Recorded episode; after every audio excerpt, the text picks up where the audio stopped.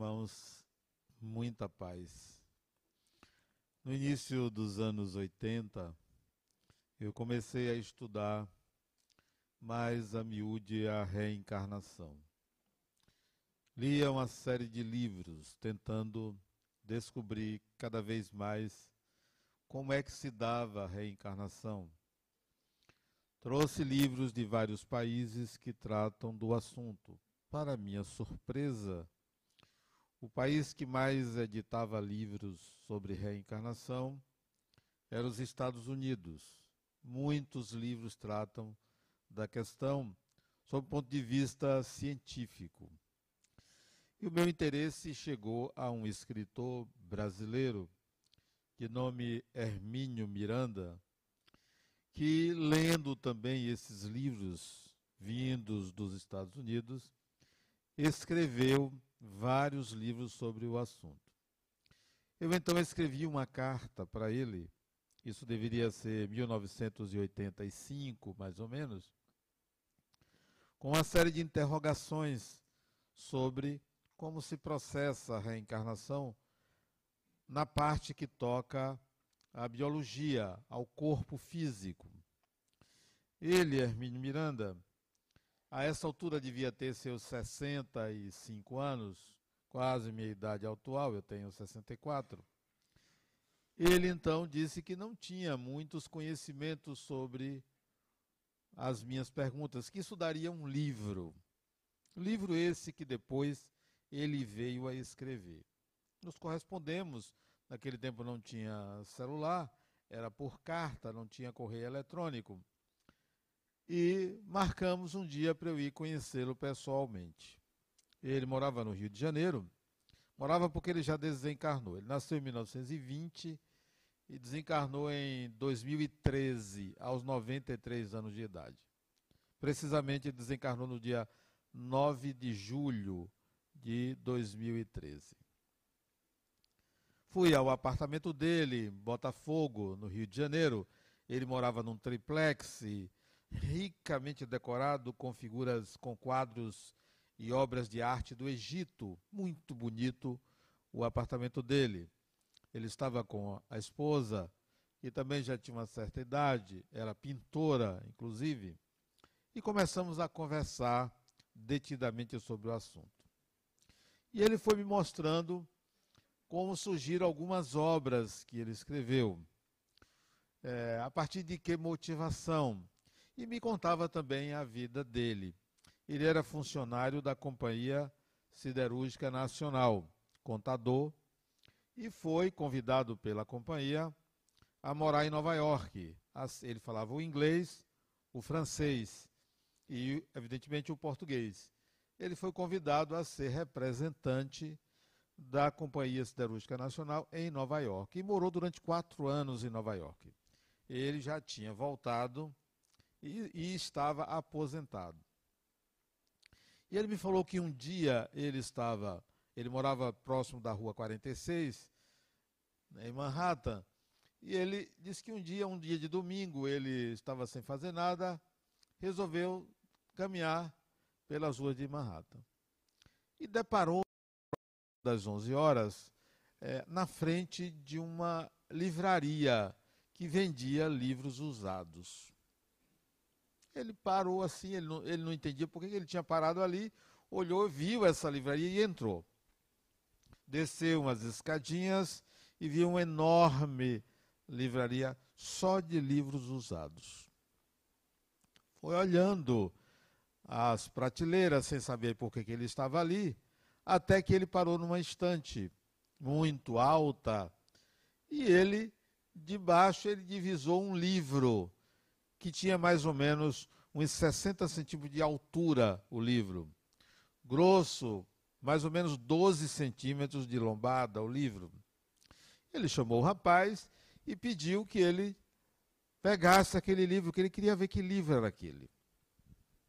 O rapaz pegou uma escada que deslizava, subiu, com dificuldade pegou esse livro pesado, trouxe, colocou numa mesa para que ele folhasse o livro.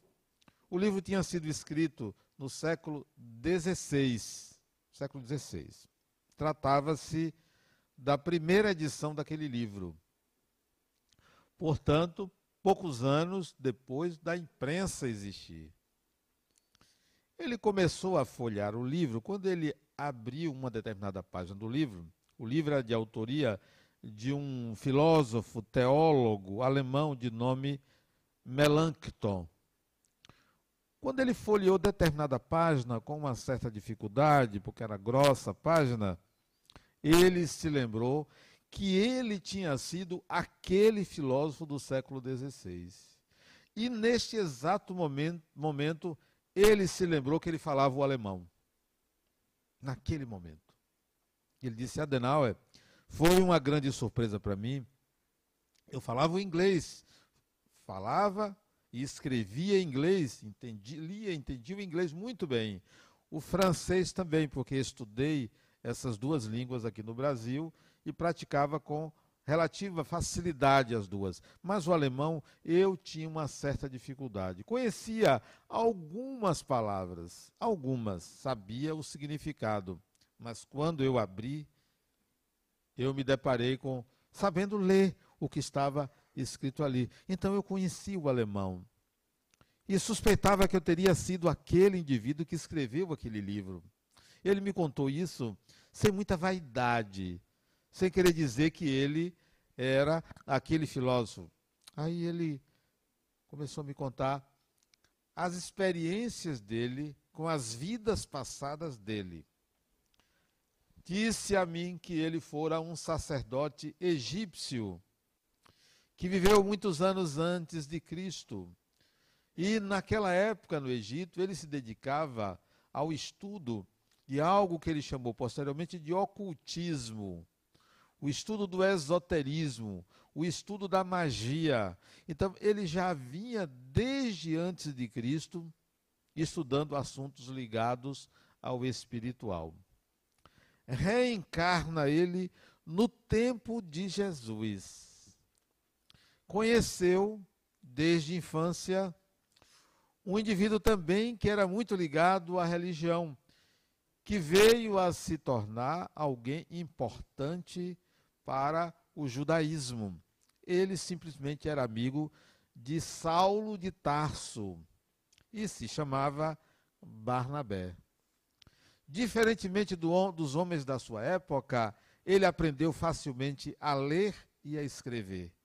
E era ele que saía escrevendo as cartas que Paulo ditava para as comunidades cristãs que eram fundadas. Então, Barnabé foi amigo de Paulo, ele foi Barnabé. E ele disse que ele se lembrava disso, e depois vinha as confirmações. Pessoas diziam a ele, de fontes diferentes, que ele tinha sido fulano, ciclano e beltano não só era uma experiência pessoal, como também isso vinha confirmado externamente, sem ele perguntar. Depois ele se lembrou que foi um sacerdote cátaro, francês, de uma época logo depois do início do milênio, do segundo, do primeiro milênio. Depois ele foi esse filósofo, Melanchthon, alemão. Depois ele renasceu na Inglaterra e foi pai de um famoso poeta inglês. E aí ele reencarna na pátria do Espiritismo no Brasil. Reencarnou na cidade de Volta Redonda nos anos 20, 1920. Provavelmente irmanando-se, juntando-se a um grupo de espíritos que renascia mais ou menos nesse período do começo do, do século passado para impulsionar o Espiritismo. E a minha conversa com ele assim durou uma tarde inteira de um dia de sábado do Rio de Janeiro. Muito agradável a mim.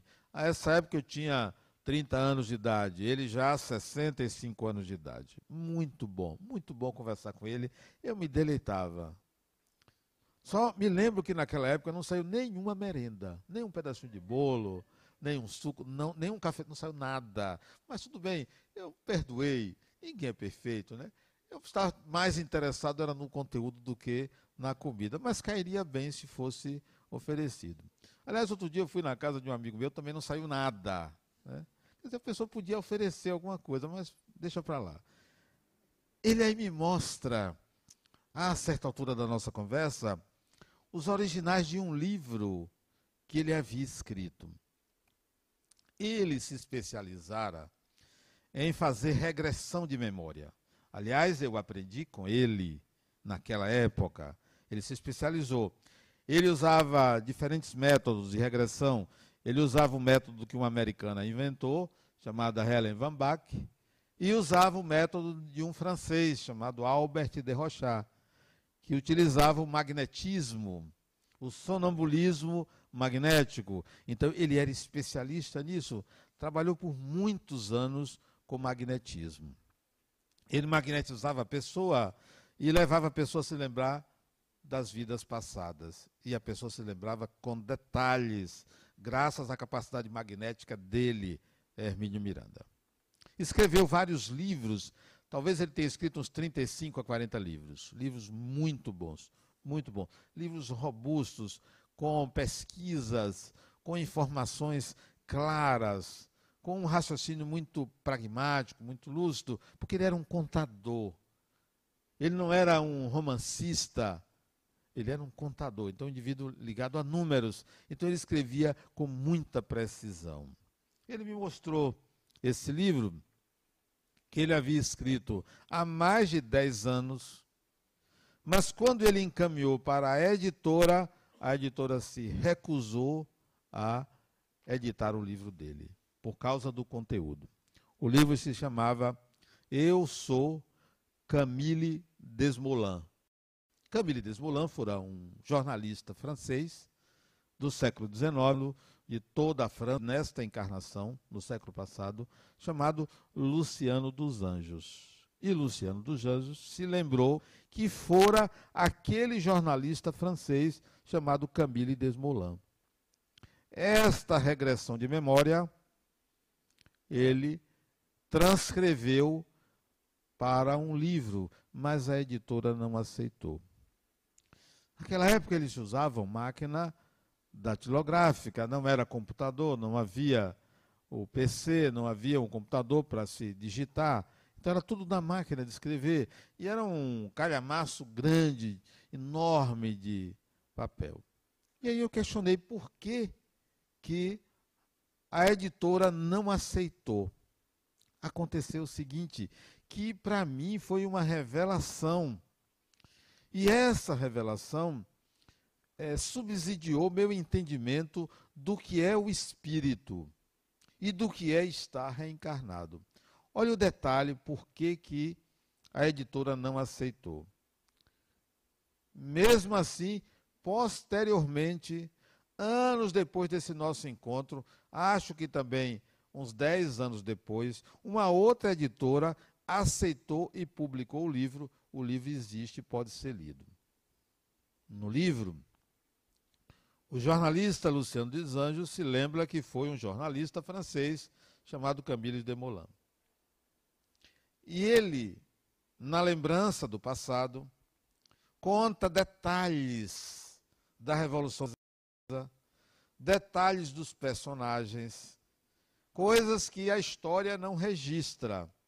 E ele tinha uma namorada naquela época, Revolução, na época da Revolução Francesa, e escreveu cartas para essa namorada. E ele se lembrou do que ele escrevia. Posteriormente, essas cartas foram localizadas em Paris e o que estava na lembrança do passado estava nas cartas textuais registradas na Biblioteca de Paris.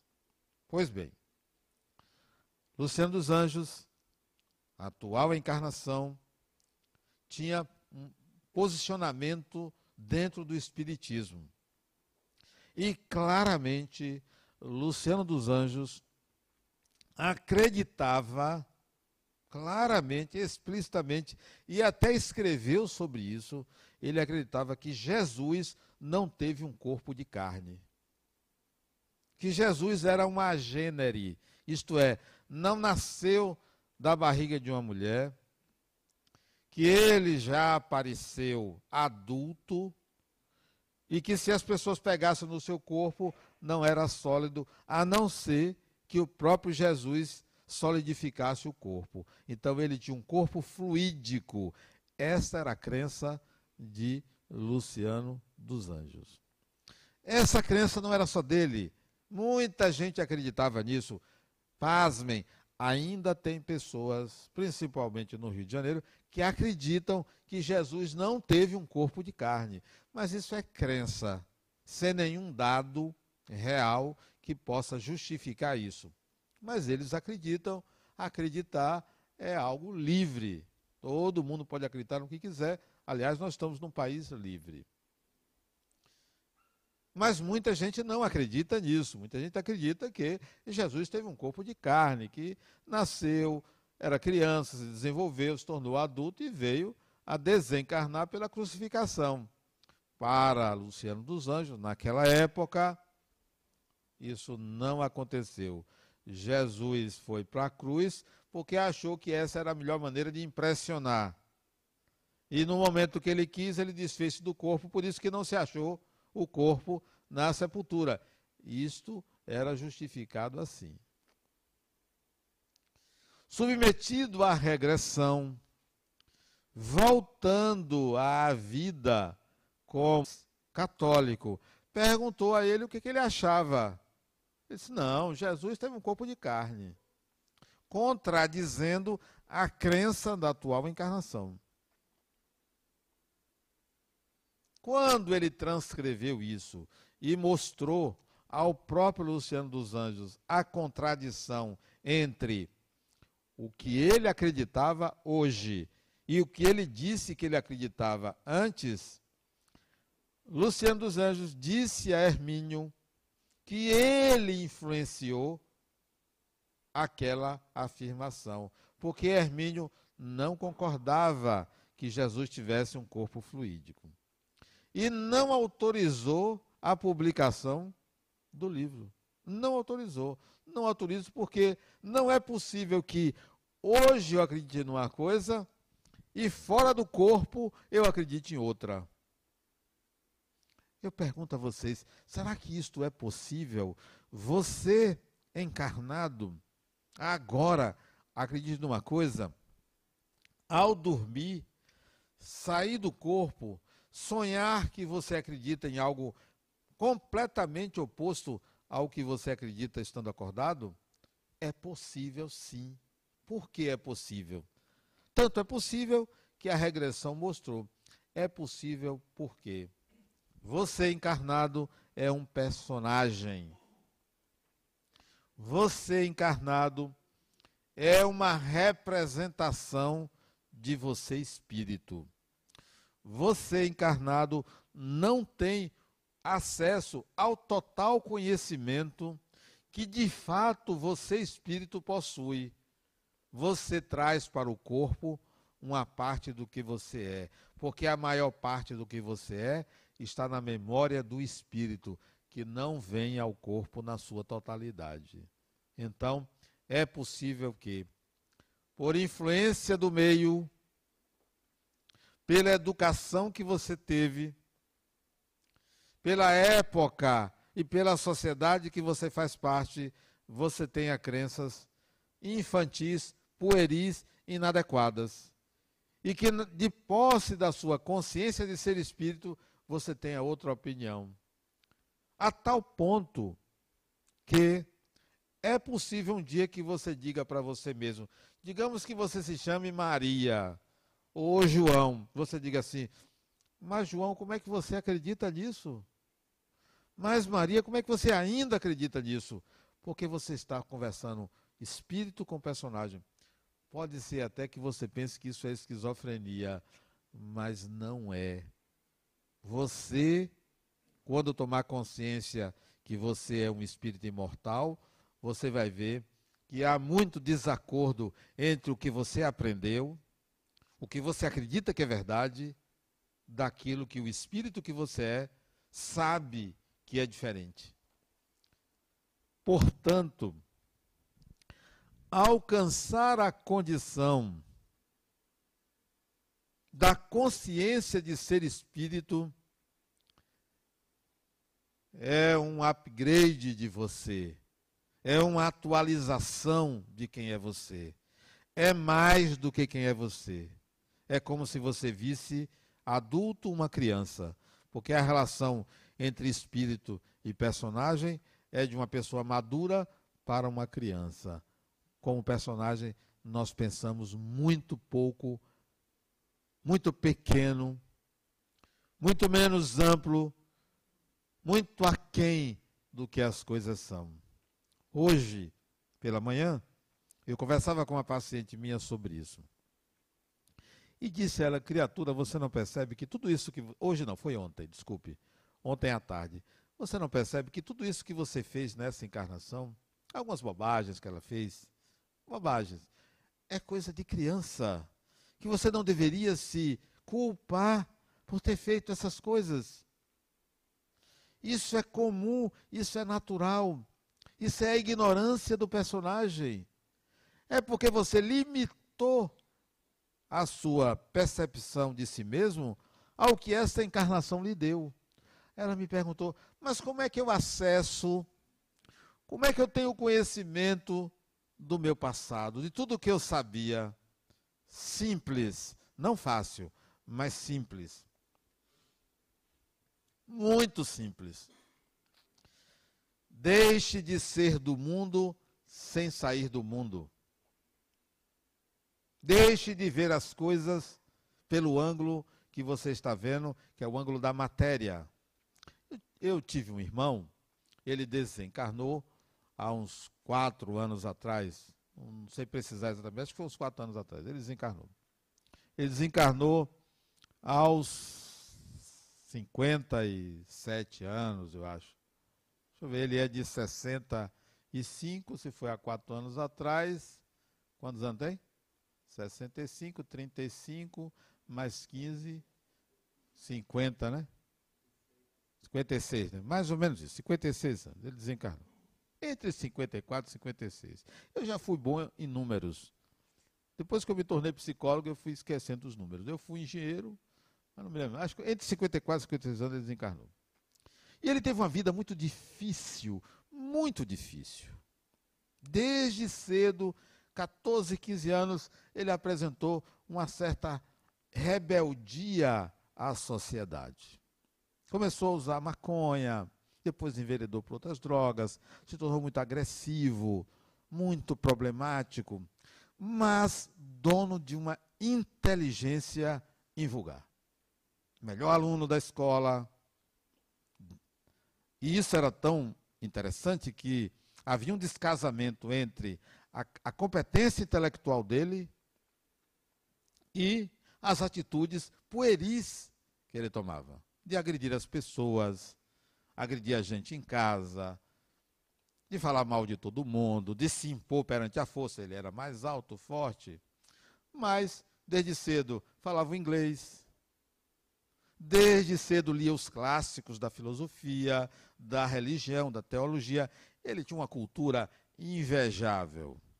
Que vocês pensam que eu sei alguma coisa porque vocês não conheceram ele.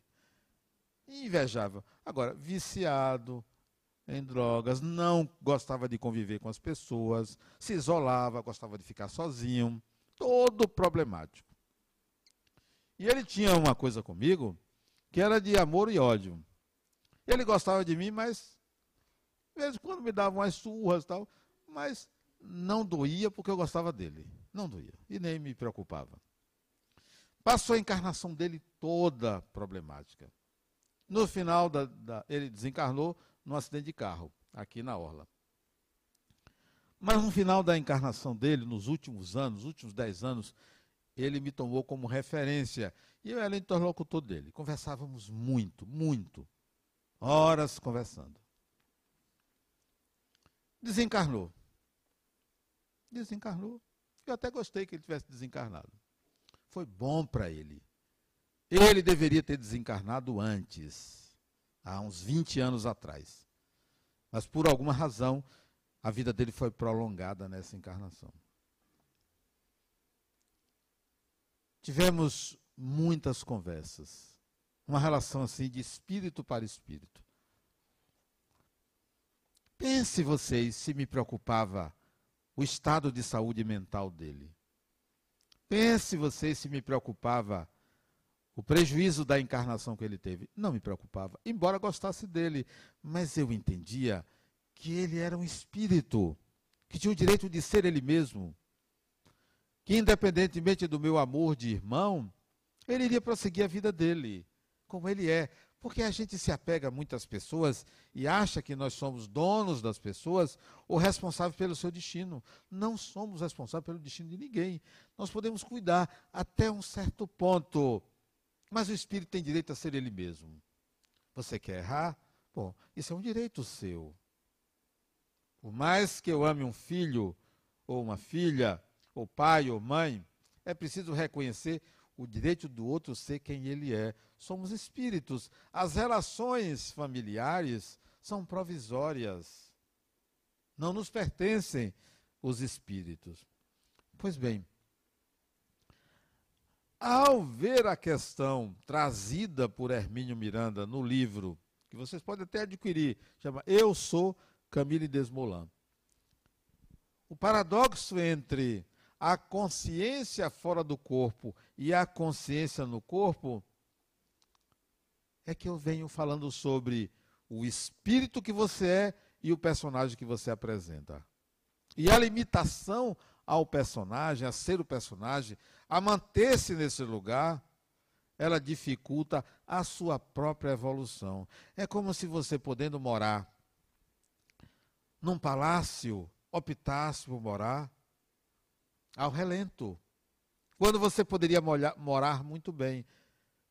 Podendo estudar na melhor universidade do mundo, você vai estudar numa universidade de ponta de esquina.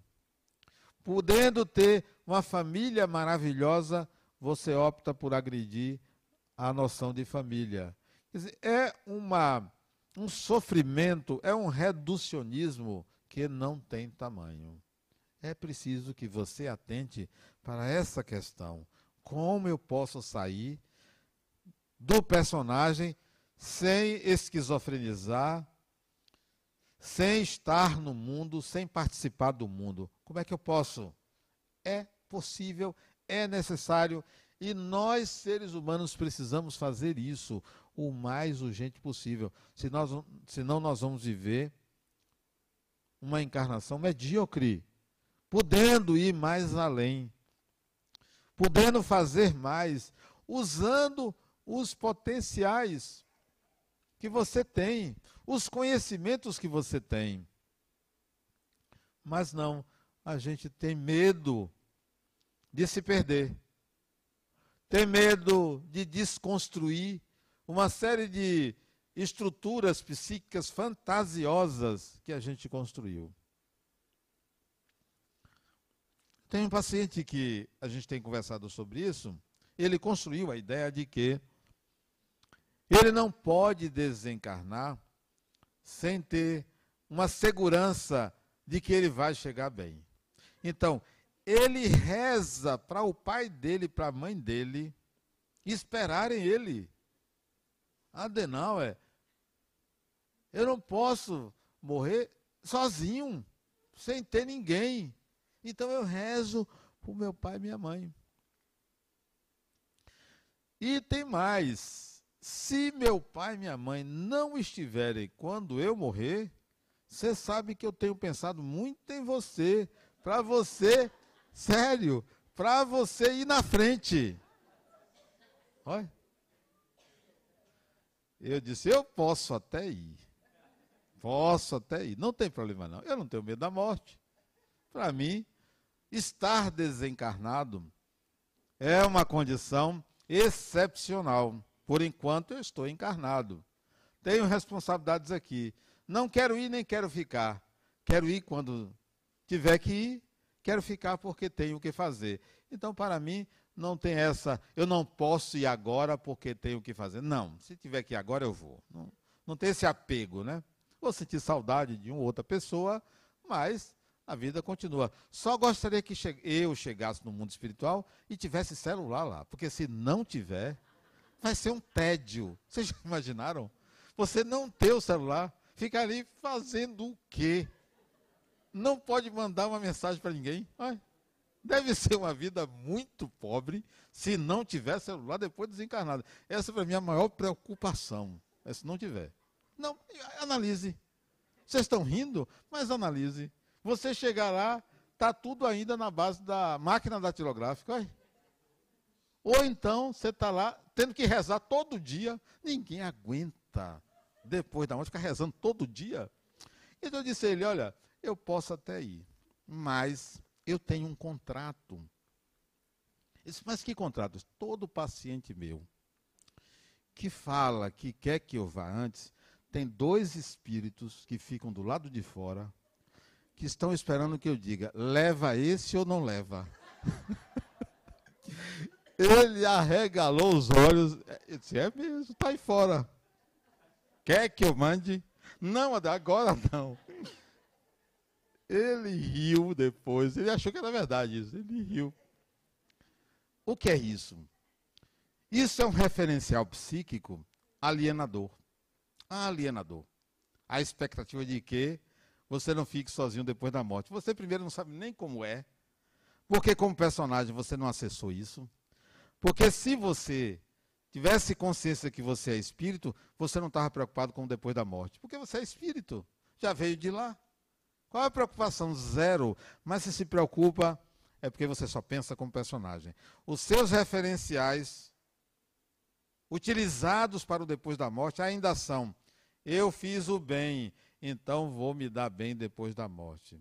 Eu fiz algumas coisas erradas, então eu tenho que fazer um bocado de caridade para merecer algo melhor depois da morte. Se esses são seus referenciais, você só pensa como encarnado, porque você está dentro do sistema vigente de crenças que induz ao medo. O medo baseado na ideia de que ou você vai se dar bem ou você vai sofrer. Se for isso, meus pêsames você precisa ter uma outra visão a respeito disto e de muita coisa, de muitas ideias. Só que você não se esforça, não reserva tempo para se dedicar a esse tipo de reflexão. Acha que uma coisa anula a outra. Ah, eu não vou, não vou pensar nisso porque eu tenho que descansar, eu tenho que trabalhar, eu tenho que cuidar de filhos, eu tenho que cuidar disso, cuidar daquilo, então não dá tempo. O que é isso? Novamente, uma mentalidade coletiva que induz a pessoa a estar aquém de sua própria possibilidade. Ora, por que enquanto você dirige você não resolve uma questão interna? Por que enquanto você pega um coletivo, um metrô ou um táxi, você não pensa nas coisas do que fazer? Você fica fazendo o quê? Certamente com o bendito celular ali olhando a vida dos outros. Olhando a vida dos outros. Ou querendo ficar bem na fita ali. Ah, quando é que você vai despertar que o tempo é seu? Que você pode fazer muita coisa no tempo. Que 24 horas é muito tempo, é tempo para muita coisa. É, é, tempo que você pode se dedicar a várias coisas na sua vida. Não, você fica à espera que algo externamente aconteça e resolva a sua vida. Não, eu não vou esperar que nada aconteça, nem que Deus favoreça, nem que o Espírito tal ajude. Eu vou depender exclusivamente de mim, porque o que vier será acréscimo. O que vier eu vou tratar como novidade. Não crio expectativas para com nada nem ninguém. Aí sobra tempo. Sobra muito tempo para pensar muita coisa, para resolver muita coisa e para acessar conteúdos que você nem sabia que conhecia, nem sabia que sabia. Há também uma doença coletiva, que a maioria das pessoas é acometida dessa doença chamada preguiça. Muita gente preguiçosa. Eu disse outro dia a uma paciente minha, preguiçosa. Como é que uma mulher de 73 anos não faz nada? Preguiçosa. Ah, mas eu, eu trabalhei muito. Mas e agora? Ah, mas tem que descansar. Descansar para quê, criatura? Vai trabalhar. Que preguiça é essa? Preguiçosa. Como é que a pessoa. Você admite que uma pessoa de 73 anos, esperando a morte chegar? Aquela música de Raul Seixas. Esperando a morte chegar. Não. Eu admito que uma pessoa de 90 anos pare meio turno de trabalhar. O outro turno vai fazer alguma outra coisa, né? Mas 73 anos, preguiçosa. Então tem muita gente preguiçosa. Não faz nada na vida a não ser não cuidar da própria vida. Aliena-se de si mesmo. Então, os meus estudos sobre reencarnação e com a contribuição desse escritor Hermínio Miranda me levaram à percepção de que a reencarnação está num corpo, vincular-se a um cérebro, utilizar o córtex cerebral para a subjetividade da vida é uma limitação. E se você não romper essa barreira, você vai estar sempre pensando como um corpo, sempre pensando de acordo com a mentalidade coletiva, quando você poderia acessar o espírito que você é. Quer ver? Nós, a maioria aqui sabe fazer trabalhos manuais, porque não existia tecnologia pelo menos no século XIX não existia tecnologia. No século XVIII, nós não tínhamos nem máquinas. Então, nós fazemos tudo na mão. Então, somos pessoas hábeis. Mas a gente se acomoda, acha que não sabe. Que tal? Eu tenho um paciente que ele tem uma namorada, aliás, ele tem várias namoradas. Ele tem uma delas que ela apresentou ele a um irmão.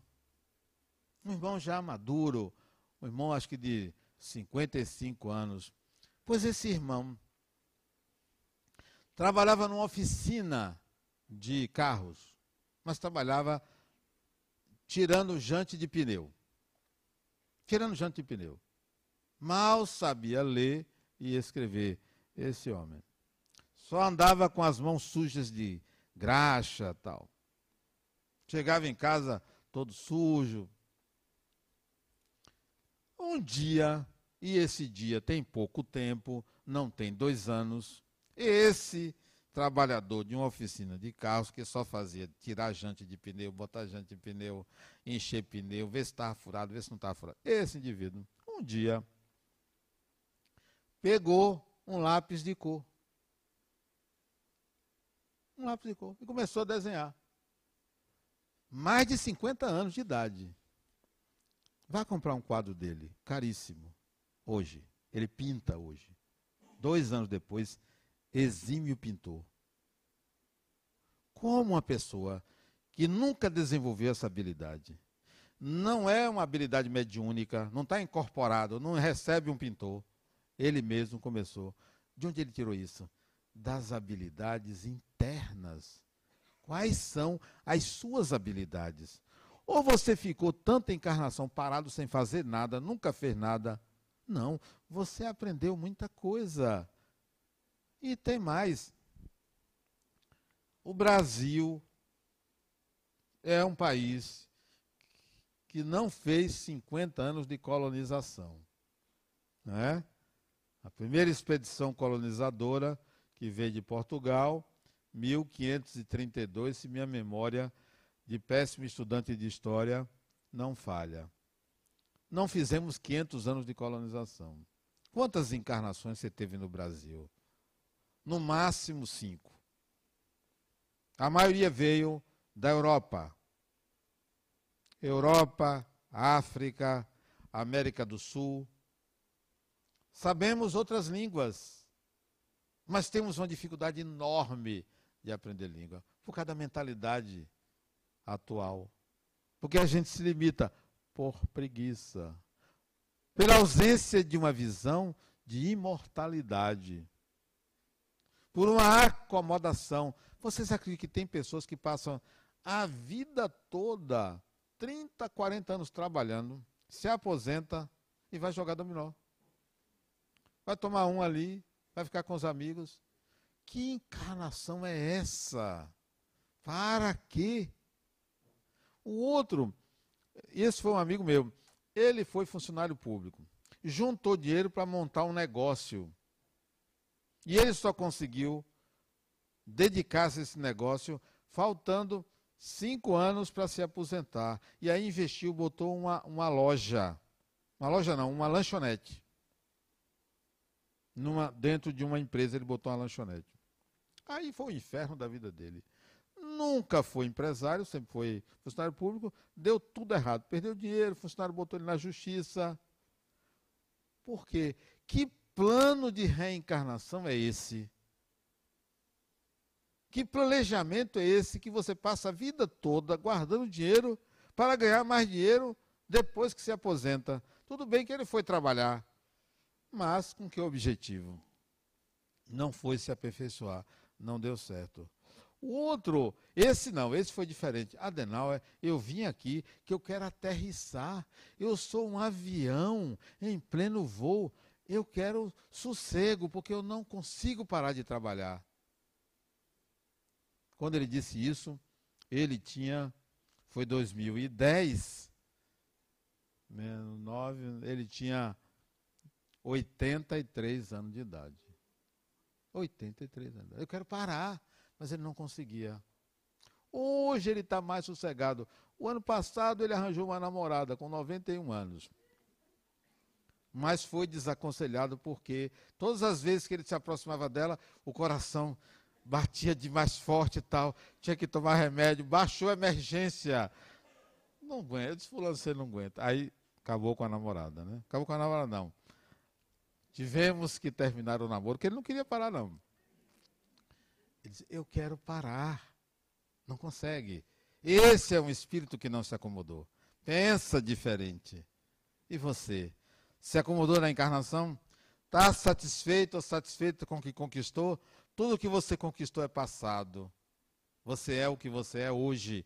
Então se atualize, vá buscar mais, invista em outros horizontes, aprenda novas coisas, deixe de preguiça, que é o mal do século. As pessoas pensam que o mal do século é a depressão. Pouca gente tem depressão. Tem é acomodação, não é depressão. Tem acomodação. Os horizontes pequenos. Pensa um palmo adiante do nariz. Não pensa a longo prazo. O que, é que eu tenho que aprender agora que eu vou usar desencarnado, quando reencarnar, lá adiante? Então, eu tenho que pensar grande. Eu tenho que pensar além. Eu não tenho que me preocupar se eu vou encontrar um diabo com um tridente ou se eu vou encontrar um anjo. Isto é bobagem. Você tem que ser capaz de enfrentar a realidade como ela se apresenta.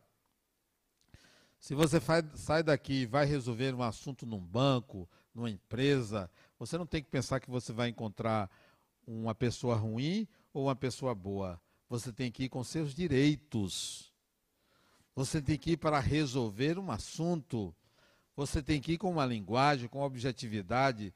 Então, não pense na morte como uma coisa idealizada que você vai para um lugar assim o assado, você vai levando uma bagagem. A bagagem é você mesmo, não é outra bagagem. E pensar que fora do corpo você tem outro tipo de ideia. Eu costumo, antes de dormir, digamos que 60% a 70% das vezes que eu vou dormir, eu penso assim: eu quero me encontrar com Fulano. Eu quero ir em tal lugar. Eu quero resolver tal assunto. Eu desejo isso para que quando eu saia do corpo, eu consiga fazer isso, porque houve um desejo. Então, você está com vontade de encontrar uma pessoa? Pense nisso. Pense em encontrá-la. Pense em conversar com ela. Vá na frente, fora do corpo. Quer resolver um assunto com alguém? Vá lá. Quero ir a São Paulo. Quero ir ao Rio. Eu me lembro de uma vez que minha filha mais velha devia ter dois anos de idade. Dois anos. Isso, 1985. Ela tinha dois anos de idade. Eu estava em Brasília fazendo um curso, eu era engenheiro da Caixa Econômica, quando recebi é, uma, uma ligação de minha esposa aqui, que minha filha teve uma febre e foi internada numa clínica. E teve uma convulsão. Pequenininha, teve uma convulsão. Mas estava bem, estava medicada, estava dormindo no hospital, na clínica. Eu lá em Brasília não tinha como voltar imediatamente. Quando eu fui dormir, eu pensei, quero ir ver minha filha. Se eu não me engano, isso era uma quarta-feira, uma quinta-feira, não me lembro exatamente. Mas hoje já deve saber exatamente quando, como, que dia foi. Pedi para ir, eu mesmo me designei. Eu quero ir lá ver minha filha, ver como ela estava. Aquela época era muito ligada a mim, sempre foi muito ligada a mim. Pois bem, continuei o curso, liguei de manhã cedo para casa, ela estava bem, e ia ter alta naquela manhã, na manhã do dia seguinte. Sábado eu retornei, estava almoçando, se eu não me engano, com minha esposa, Rosângela, e ela disse assim para mim, me perguntou, ela me chama de Marcos, não sei se ela não sabe dizer meu nome é? Adenauer, mas ela me chama de Marcos, né? quer ver o segundo nome. Ela disse assim, Marcos, você esteve no hospital naquele dia? Ela me perguntou. E eu não falei ela do meu desejo. Por que você está me perguntando isso? Porque eu acordei de madrugada, tal hora, abri os olhos e vi você ao lado do berço de Camila, impondo as mãos sobre ela, algo assim. Quando eu me levantei, você desapareceu. Então, esta informação dela combina com o meu desejo de visitar a minha filha, que eu não me lembrei, não me lembrei. Mas ela foi capaz de me ver lá no local que ela estava doente. Você quer? Então, faça. Pense como espírito. Pense como espírito, porque você é um espírito. Ah, eu não acredito. Tem um meio de você acreditar. Morra. É fácil. Morra. Ah, é, ah, agora eu sei que a Adenal tinha razão. Morra. Porque se uma pessoa não quer acreditar, não acredita, não vai conseguir. Eu não tenho tempo para ficar pagiando alguém para alguém acreditar na imortalidade. Então morra. É fácil. No instante você, ah, realmente, agora eu estou vendo que a vida continua. Então, sim, continua. Continua. Essa consciência de ser espírito, ela é atualizadora da evolução. Isso não é uma questão de ser espírita, não é. Porque falar da imortalidade, quase todas as religiões falam da imortalidade do espírito. Ou chama de alma, ou chama disso, ou chama daquilo, mas fala da imortalidade. Não é uma questão de crença, é uma questão de realidade. Atualize-se, estude, busque referências, exercite, exercite isso. Passe todo dia a pensar em querer ir a determinado lugar que você vai alcançar isto. Vai começar a perceber que esses registros vêm. Me lembro também de várias vezes eu estar diante de uma prova, de um teste, de alguma coisa que eu não sei a resposta. Adenal, pare aí, tente buscar essa resposta. Leia de novo. Não use o raciocínio, não. Use a intuição. Vamos ver o que é que vem. Aí começa, começa a aparecer as imagens. Começa a aparecer. Digo, ah, então, isso, essa imagem está relacionada com isso, com aquilo, então a resposta deve ser tal. Aí eu boto. Porque veio pela imagem. E para finalizar, aconteceu um fenômeno interessante comigo essa semana no meu consultório, mas não foi dentro da sala, foi do lado de fora da sala. Tinha uma pessoa sentada na recepção, eu fui ver minha agenda. Mas quando eu olhei para ela de novo, tinha um homem do lado dela sentado também, mas antes não estava. E aquele homem estava ali, era um homem alto, moreno, com um bigodinho assim, bem pequenininho. Aqueles homens de bigode, não acredito em homem que tem bigodinho pequeno, né?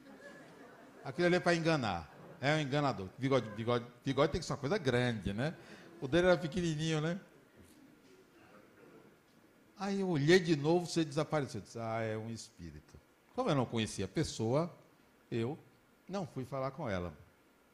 Mas eu mexi na minha agenda, a mulher levantou e veio a mim.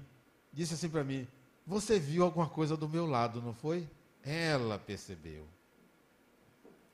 Eu vi um homem. Tem um homem, estava um homem sentado aí, ele já foi. Ele estava aí, agora eu acho que ele não está. Tinha um homem sentado aí. A mulher ficou branca.